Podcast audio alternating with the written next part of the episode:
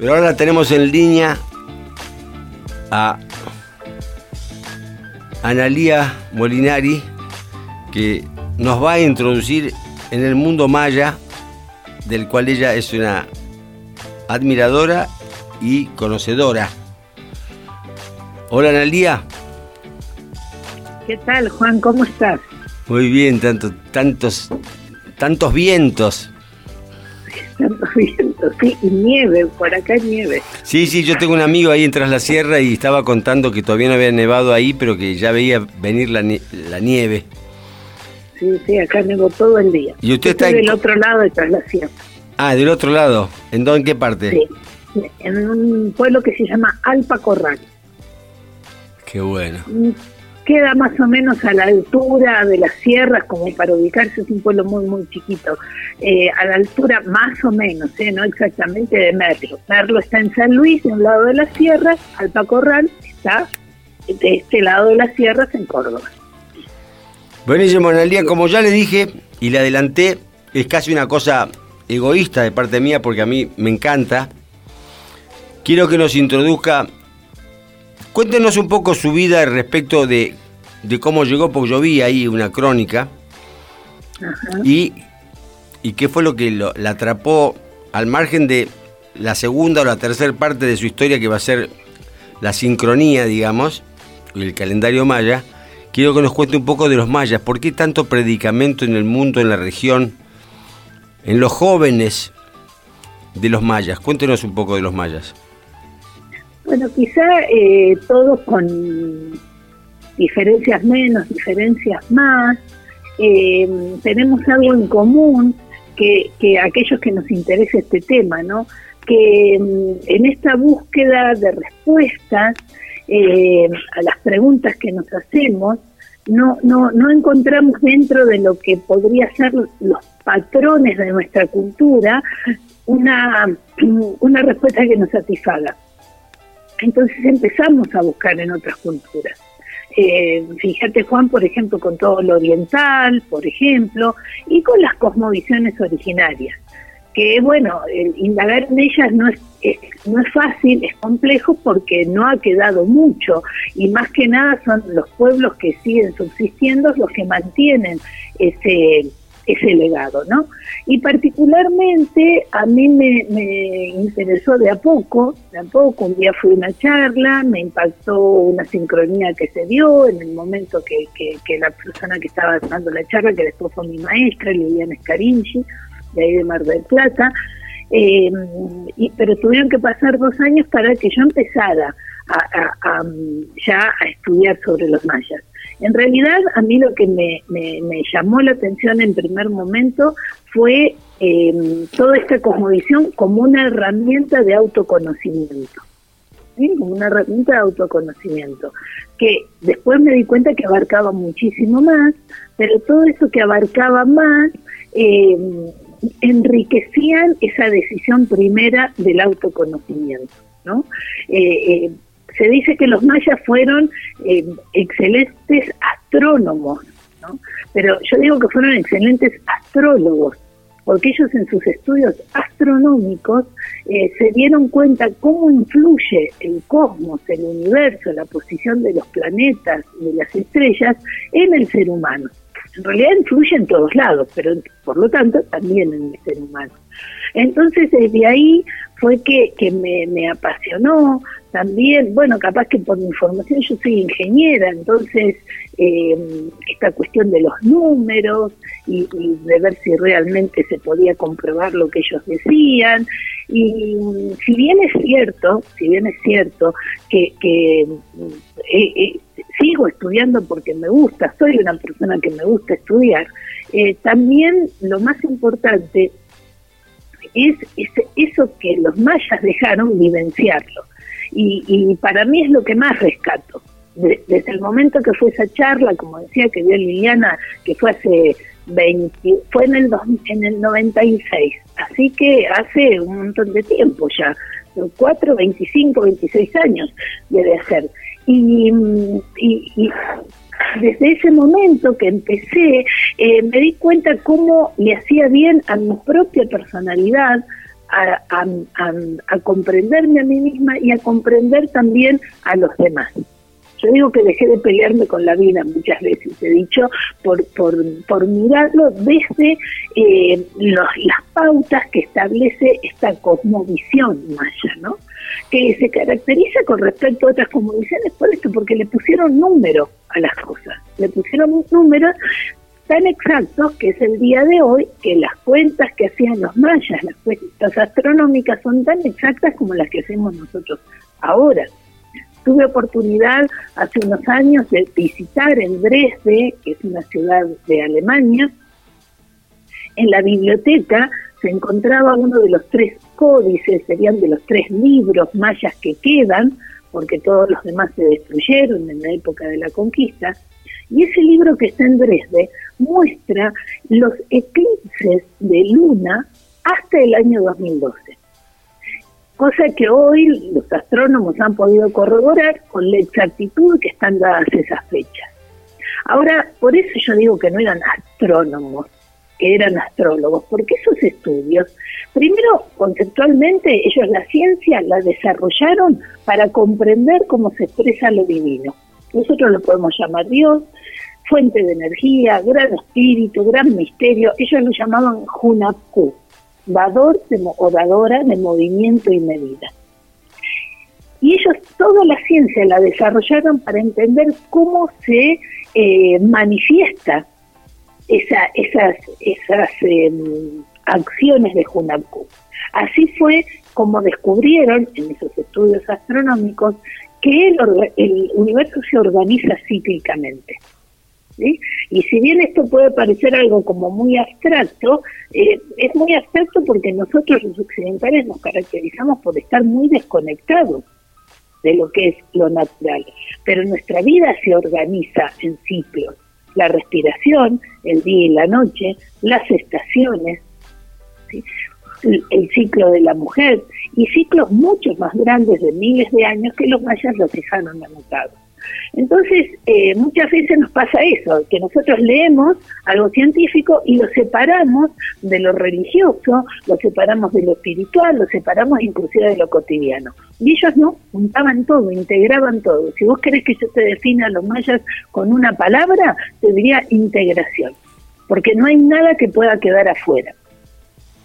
Entonces, en esos estudios, ellos se dieron cuenta, primero con esto de que la ciencia tiene sentido si explica lo divino, nosotros hicimos distinto. No está ni mal ni bien. Nosotros separamos lo espiritual de lo científico. Ellos no. No tenía sentido un descubrimiento científico si no podía explicar mejor cómo funciona Funabku, cómo funciona lo divino. Y gracias a eso hemos sobrevivido como humanidad, porque ¿qué hubiera pasado si nuestros antepasados prehistóricos no se hubieran dado cuenta que había ciclos de estaciones?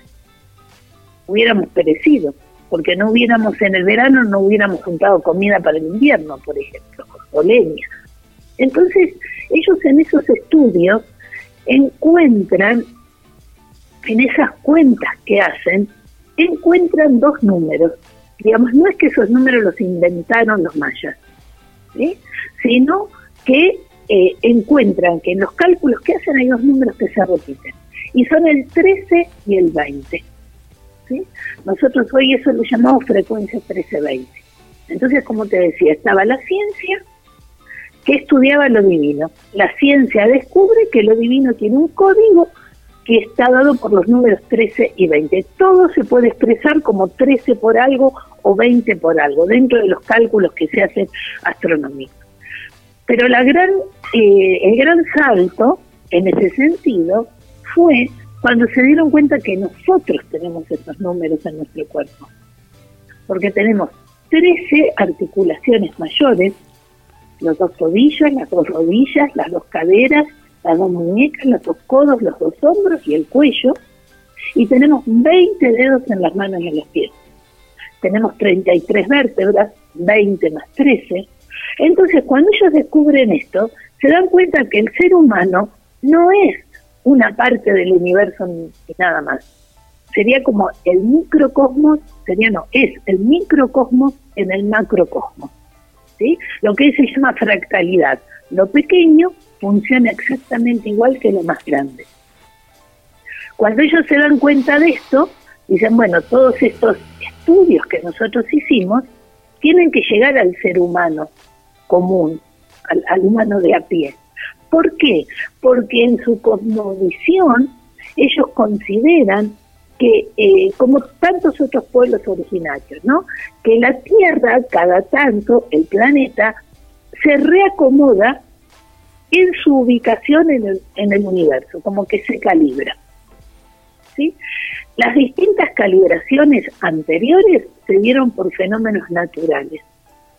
El último, que nosotros le llamamos el gran diluvio universal, es decir, fueron por terremotos, por, por huracanes, por inundaciones, pero esta calibración del planeta, que para los mayas se está dando en este momento y coincide con muchas otras visiones que apuntan hacia lo mismo, aunque se lo llame de distinta manera, para, para los mayas esta, esta calibración depende de nosotros.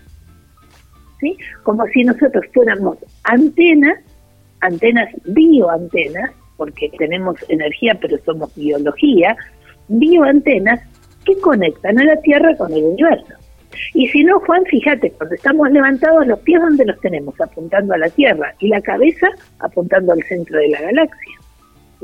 Entonces, eh, cuando ellos se dan cuenta de esto, dicen, bueno, toda esta información que nosotros hemos encontrado tiene que estar al alcance del ser humano para que, el ser humano esté bien sintonizado. ¿Y qué es que estemos bien sintonizados? No es que todos tenemos que correr a ser el Dalai Lama, el Papa, el presidente de las Naciones Unidas, qué sé yo, la, eh, alguien que haga muchísimo bien. No, que cada uno sea quien realmente es. Y ahí ya viene otra parte más particular de los mayas, más del trabajo personal, porque ellos se dieron cuenta, estos cálculos que, como te decía, Hunapku, la fuente de vida, Dios como lo quiera llamar, permanentemente está mandando información a todos los puntos del universo, permanentemente. Que esa información es cíclica, digamos que, como lo que decíamos hoy, la respiración, inhalo, exhalo, inhalo, exhalo, el día, la noche, el día, la noche, eh, otoño, invierno, verano, primavera, otoño, invierno, también en lo grande es así, ¿sí? Q emite información a todo el universo, cada día es diferente, cada día es diferente, pero no es infinitamente distinta, sino que después de hoy una, mañana otra, pasado otra, y llega un momento que se terminan y se vuelven a repetir. Es decir, que esa organización es cíclica. Y, la, y el tercer punto fue que eso influye a todos, inclusive aquellos que no tenemos ni idea de qué es el calendario maya, estamos influenciados por eso. ¿Cómo estamos influenciados en el biorritmo? Por el día, por la noche, por la temperatura, por las estaciones. Entonces, em, con esos tres preceptos, ellos organizaron la vida de las comunidades de tal manera que cada uno pueda funcionar como esa antena que el planeta está pidiendo, por favor, sea una antena sintonizada, porque estamos en el momento en que yo me tengo que calibrar con el universo, sola no puedo, esta vez es a través de los seres humanos. Y de ahí surge toda esta herramienta de autoconocimiento con, por supuesto, un lenguaje en donde los occidentales lo podamos entender mejor, no sea, no sea accesible. Pero parte fundamentalmente de esos cálculos astronómicos que hacían los mayas, que te repito, astronómicos, astrológicos, porque cuando una cosa, la astronomía es la cuenta, ¿sí? Y la astrología es como esa cuenta influye en el ser humano. Bien, escúchame. Sí. ¿Cómo? Quería hacer una pregunta. ¿Sí? Quería hacer una pregunta. Entonces, quiero ir a algo más, digamos, algo más trivial quizá, que es cómo nosotros nos relacionamos con eso o cómo, cuál es la influencia o cómo ha influenciado eso a través de los siglos, porque los mayas, digamos, a partir del, no sé, será de la conquista, a partir del descubrimiento de América, quizá antes, usted me dirá, eh, entraron como, más que en decadencia, sino como a, desaparecer. ¿Por qué desaparecieron los mayas?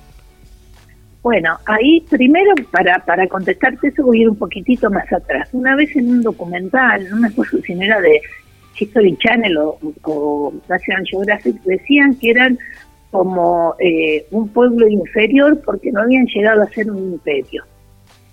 Y los mayas ex profeso no eran un imperio. Tenían ciudades-estados, aunque tenían una zona de influencia. Y por supuesto, cada tanto eh, se conectaban entre todos para determinar cosas muy grandes, como pasa en nuestro cuerpo. Nosotros tenemos un sistema digestivo, un sistema respiratorio, un sistema eh, neurológico, nervioso, un sistema cardíaco, ¿sí? Eh, eh, digamos, cada uno tiene su independencia, pero en realidad hay una, hay una interdependencia. Porque perfecto, la cabeza maneja todo, pero si te falla el corazón, por más que la cabeza maneje todo, para darte una idea de lo que puede ser un imperio y de lo que eran estas ciudades-estados. Siempre los mayas organizaron todo de una manera resonante con cómo se organiza la naturaleza. Y nuestro cuerpo es naturaleza, por eso pongo ese ejemplo. En estos estudios que ellos hacían, en función de, su organización eh, y teniendo en cuenta que eh, la Tierra, el planeta, el que nos sostiene, nos da vida, necesita de nuestra conciencia para calibrarse con el resto del universo, todo lo organizaron en función de esto. Entonces, ellos hacían cálculos a miles de años, como te dije, por, ejemplo, el famoso 21 de diciembre del 2012, que ahí se termina un ciclo, ¿no? Que se terminaba el mundo. Eso podemos hablar otro día porque es muy interesante. Eh, eh, qué, ciclo es el que se termina? Eh, ellos todo lo organizaban como para que podamos estar bien sintonizados. Tengamos esta antena que conecta la Tierra con el universo. En ese contexto, los mayas, estudiando el futuro, se dieron cuenta que venían tiempos, ellos inclusive lo llamaron los nueve infiernos, los nueve infiernos, que lo dejaron escrito. Y el día que ellos dijeron que llegaba, que empezaba el, el, primero de los nueve infiernos, coincidió con el día que llegó Hernán Cortés a América. fíjate la exactitud de las cuentas que tenía. Pero para este momento, los mayas ya habían dejado de organizarse como se organizaban. Alrededor del año 800, después de Cristo, entre el 800 y el 900, los mayas abandonaron sus ciudades. Acá las interpretaciones que tenés son para todos los gustos. Desde aquellos que aceptan y, y creen que muchos mayas volvieron a la galaxia, volvieron a las estrellas, como la más convencional que sería que se mezclaron entre otros pueblos. De hecho, cuando los, los españoles llegan a América, encuentran a los mayas mezclados con otros pueblos. ¿sí? La Malinche, la famosa eh, amante de Hernán Cortés, era maya. Y él, la, la, la, primero la elige porque ella hablaba maya y hablaba en nahuatl, azteca. ¿Está? Los mexicas que eran, fueron los que los los españoles sí encontraron, encontraron en, del Ecuador para arriba, exactamente igual que encontraron del Ecuador para abajo con los incas. Aztecas e incas fueron conquistadores de otros pueblos originarios de América. Por eso los españoles pudieron eh, también, eh, fue fácil la conquista, con sangre por supuesto, pero porque había muchos pueblos que estaban en descontento por estas conquistas de los aztecas y de los incas. La diferencia con respecto a la conquista de España es que tanto incas como aztecas asimilaban las culturas de los pueblos que conquistaban. ¿sí? De hecho, el famoso calendario azteca, la famosa Piedra del Sol, tiene un calendario que sale del calendario de uno de los calendarios mayas. Entonces ellos cuando ven, cuando estudian esta, como te decía, la posición de los astros influye en nosotros. Entonces, hay momentos en que esa influencia hace sacar lo mejor y hay momentos que esa influencia es sacar lo peor, porque nosotros somos seres humanos que tenemos luces y sombras. Muy bien. Y quien no, de repente un día saca lo mejor y otro día saca lo peor. ¿no? Y entonces en función de eso deciden dejar sus ciudades.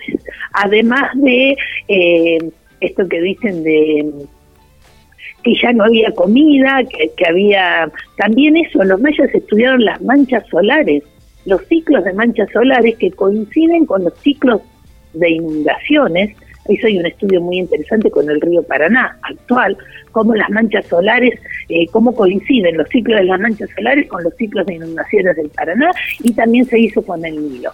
Entonces ellos estudiaron que las manchas solares eh, influyen en la fertilidad de mujeres, de plantas y de animales. Entonces, en un determinado momento de baja actividad va a haber baja fertilidad, va a faltar la comida. Lo que no dice lo convencional, digamos lo científico convencional, es que los mayas se dieron cuenta de eso, por eso dejan las ciudades. Es como si nosotros nos fuéramos a encontrar hoy y yo te dijera estudiando las energías mayas, mira Juan, no es el mejor día para que nos encontremos. Entonces decidimos no encontrarnos.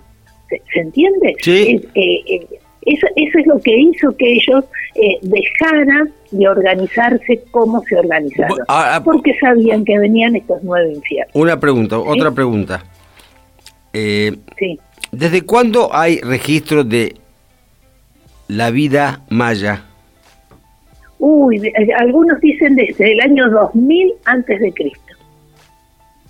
Inclusive eh, hay una cultura, la cultura de los olmecas, que es más sobre el lado del Golfo de México, que dejaron unas, algunos seguramente lo habrán visto, unas grandes cabezas que parecen con rasgos africanos más que con rasgos americanos, que ellos fueron los que eh, primero trabajaron estos números del 13 y del 20. ¿Sí? y a partir de ahí determinados pueblos. Y después los mayas se fueron mezclando también con otros pueblos. ¿sí? Se mezclaron con los olmecas, se mezclaron con los toltecas, se mezclaron con los itzaes, que, también en Guatemala, el pueblo quiché en Guatemala fue un pueblo que se mezcló con los mayas más eh, auténticos, por decir así. Pero bueno, Ahora, otra pregunta, algo, algo digamos que, digamos para recrear un poco. Em, sí. Eh, ¿Hay algún vínculo eh, que explique por qué las pirámides, igual que los egipcios? Sí, digamos... Eh, esa figura, esa figura, digamos, sí. Claro, igual... Igual no, igual parecidas, parecidas.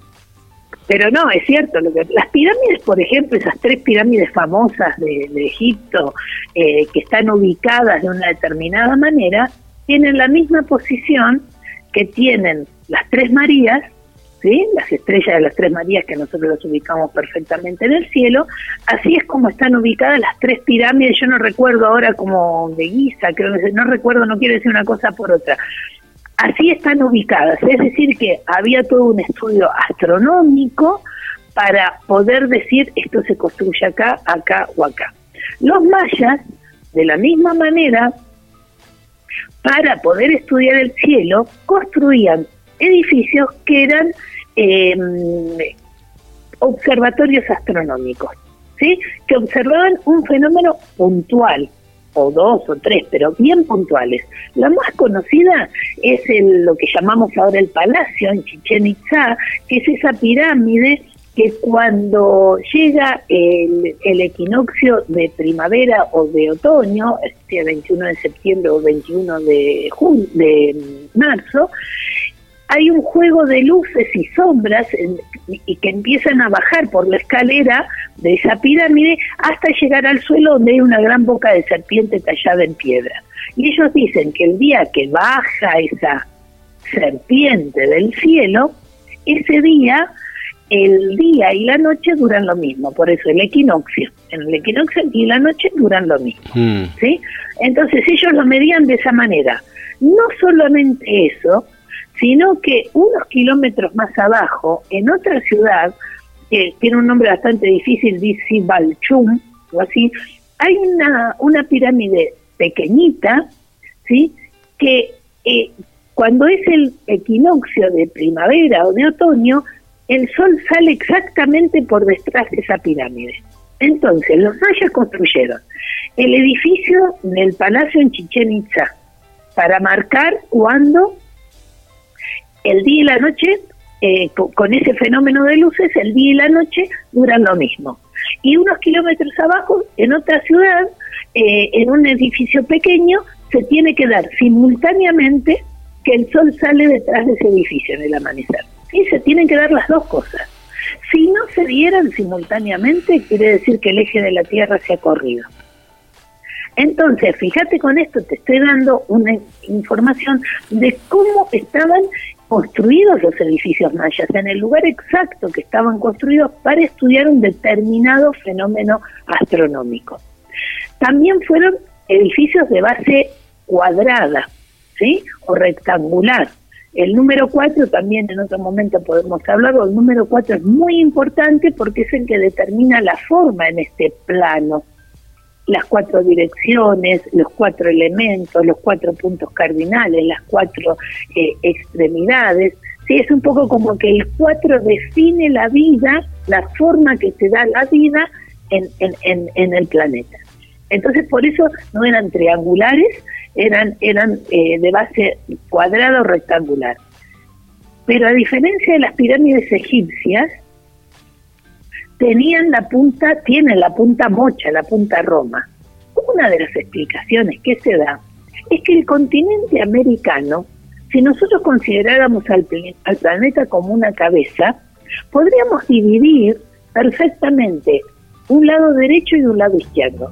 El lado izquierdo sería eh, como el hemisferio cerebral izquierdo, correspondería a eh, Europa, Asia y África. El hemisferio derecho, que corresponde al lado izquierdo, sería estaría relacionado con América y, y la Antártida, ¿no? Y algo de Oriente. Entonces, eh, nosotros sabemos que el hemisferio izquierdo es el racional, el masculino, y el hemisferio derecho es el creativo, el femenino. Entonces, desde ese lugar se considera que em, América está expresando la energía femenina del planeta, la energía creativa, la energía intuitiva del planeta.